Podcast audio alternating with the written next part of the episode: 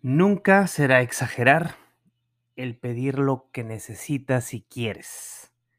Una frase de la grandiosa Amy Poehler, reconocida por su larga estancia en Saturday Night Live, interpretar a la mamá de Regina George en Mean Girls y obviamente la voz maravillosa de Joy en Inside Out. Viva Amy Poehler que está cumpliendo años hoy y por esa frase tan increíble. Nunca es exagerar cuando pides algo que quieres y necesitas. Así que ustedes pidan, my loves, ¿por qué no?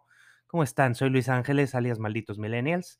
Es viernes, septiembre 16 del 2022, día, de día del inicio por la lucha de la independencia de México. Porque la verdad la consumación se celebra el 27. Pero bueno, nos encanta el desmadre. Ahí el presidente Elmo dio el grito ante una multitud inmensa. En el Zócalo tocaron los mis tigres del norte preciosos. Y bueno, pues lo que es, ¿no? La, ceremonia de siempre, el Viva México, aquí destacó porque pues, el muy ocurrente presidente Delmo empezó a decir y que muera el clasismo y que muera la división. Terrible, terrible. Es usted un presidente terrible, señor, de verdad. Añoro el día que acabe su mandato. En fin. Perdón. La Cámara de Diputados aprobó mantener al ejército en las calles hasta el 2028, my love. ¿Cómo ves? Primor, o sea, decir PRI y Morena aprobaron en la Cámara de Diputados la iniciativa y ahora pasará al Senado para ser discutida con esta primorosa democracia. Sin duda alguna, en esta ocasión, el rojo PRI de Alito Moreno Cárdenas, lo que pasa por confiar en un campechano, no, es cierto, puro amor a Campeche, es cierto, es cierto, ha sido un terrible presidente del PRI este hombre, eh, pues el PRI dejó el rojo y se puso un poquito guinda bajo el mandato de este señor en esta nueva partida legislativa que pues obviamente hizo sonreír a más de uno en el Palacio Nacional. Mandaron al Pleno de la Cámara de Diputados la votación de esta iniciativa del PRI para que el ejército permanezca en las calles haciendo tareas de seguridad pública hasta el 2028 y no hasta el 2024 como marcaba la ley. Pero dicen que el responsable de la militarización pues era Calderón, pues bueno, sabe Dios, sabe Dios quién en qué manos estamos. El debate estuvo bravo. Las y los legisladores, perdón, eh, los legisladores del PAN, del PRD, del Movimiento Ciudadano, hicieron lo posible por frenarlo, pero pues bueno, ¿qué te puedo decir? No pudieron. Cabe decir que a la, a la recta final de la discusión se acordó una reserva del PT para reservar, para regresar al paso original. Y bueno, en fin, no los van a regresar hasta el, dos, iba a ser hasta el 2029, quedaron que el 2028. Pues, pues así será. Eh, eso es lo que hay y, pues, ¿qué, sigue? Eh, esta propuesta va al Senado para su discusión. Va a estar bueno el tiro, obviamente. La bancada priista eh, dijo que no va a aprobar el, documento de sus compañeros diputados. Y bueno, el caso es que se van a estar dando de las greñas. Horrible estos señores, en vez de pensar en el país, solo piensan en ellos mismos, lo que quieren y lo que necesitan. Así son, así son, Lupe, como dice el meme de memes chisiosos. Y bueno, como dicen mis paisanas de la sobremesa, más soldados, más violencia, ¿no? O sea, era una estrategia que se decía que los abrazos no balazos, que Andrés, el, el, Elmo, perdón, iba a ser el presidente de la paz. Y bueno, eh, la verdad es que no, no ha habido cambio. El número de homicidios dolosos con arma de fuego no ha bajado, al contrario, ha subido. Em, para que te des una idea, en el 2015 había 37.142. En el último año de gobierno de Enrique Peña Nieto eran 54.000. El año pasado eh, eran 80.210 efectivos de la Sedena vigilando el país.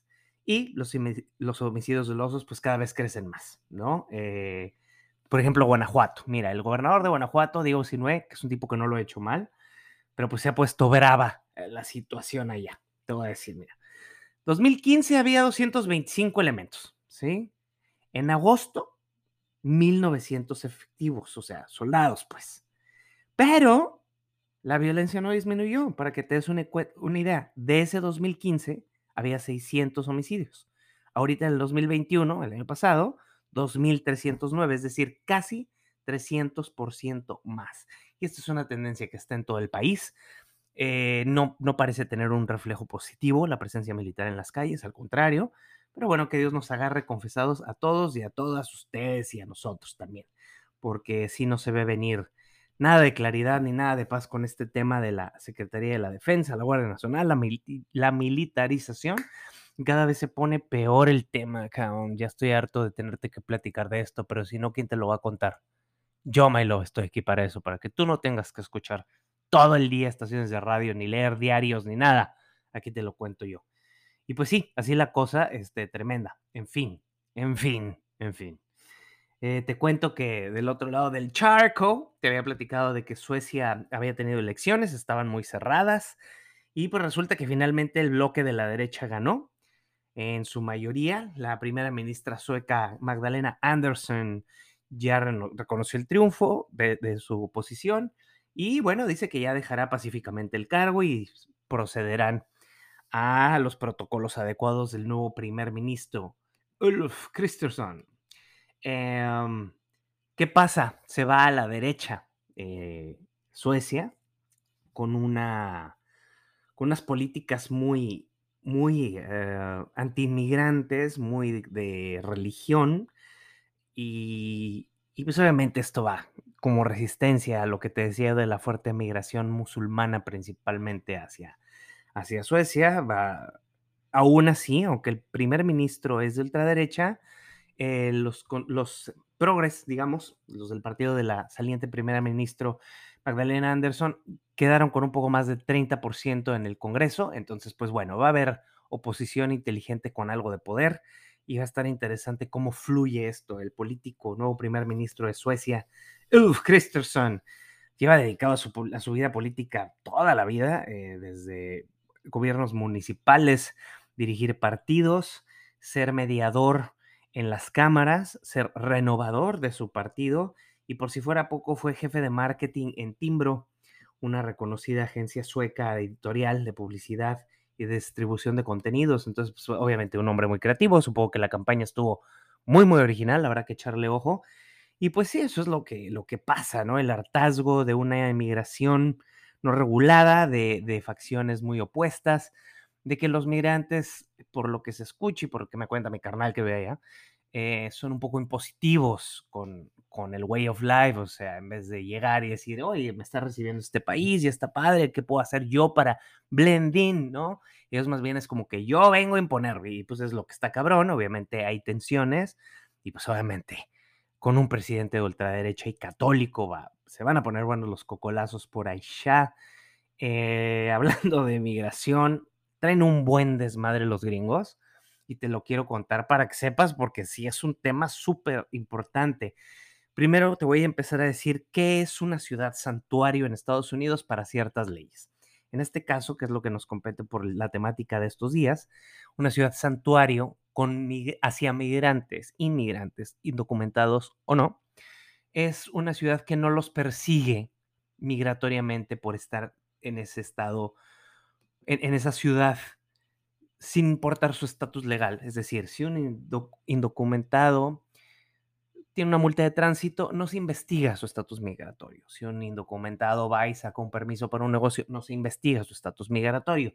Entonces te voy a decir, de los estados de Estados Unidos de América, valga la redundancia, los estados con más ciudades de este tipo santuario son California, Colorado, Connecticut, Illinois, Massachusetts, New Jersey, New Mexico, New York, Oregon, Vermont y Washington. No Washington DC, Washington State, donde está Seattle, pues. Ciudades progres, ciudades y estados progres, naturalmente. ¿Y qué pasa? Está la puntada de los políticos de derecha. Eh, pues ellos, estoy hablando de dos personas en particular, Greg Abbott, eh, gobernador de Texas, y Ron DeSantis, gobernador de Florida. Em, ante la llegada masiva de inmigrantes, pues dice Gregabot, trépenlos a un camión y vayan y bótenlos a la ciudad de Santuario. Eso es lo que hizo Greg Abbott. Pero ahí te va lo que hizo el maestro Ron DeSantis, que suena que puede ser o bien un candidato presidencial o el wingman como vicepresidente para Donald Trump. Los voló finamente en un avión muy bonito a Martha's Vineyard.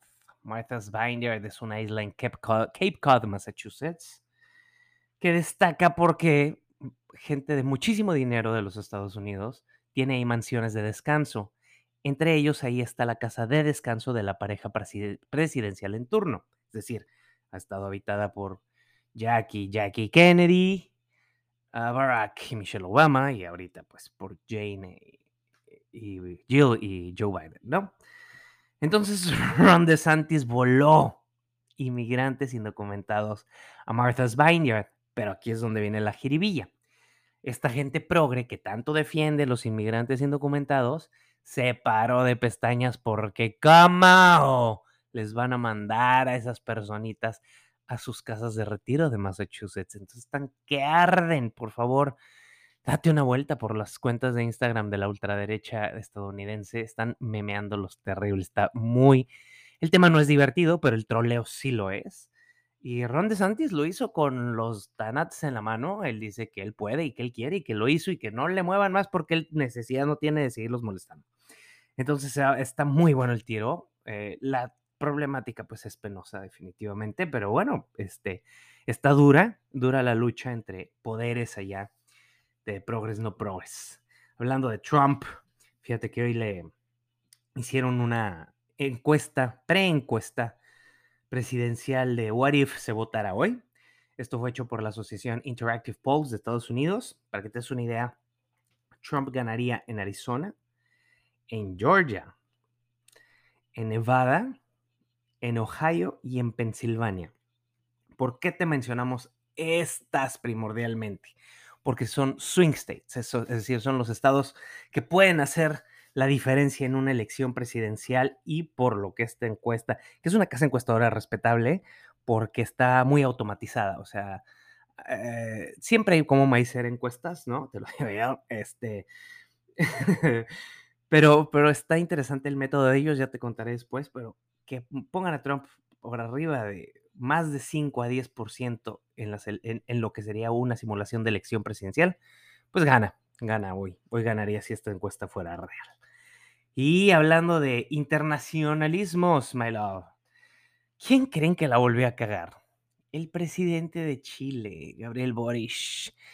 Yo no sé si los mandatarios de que izquierda de Latinoamérica tienen una competencia interna para ver quién la caga más.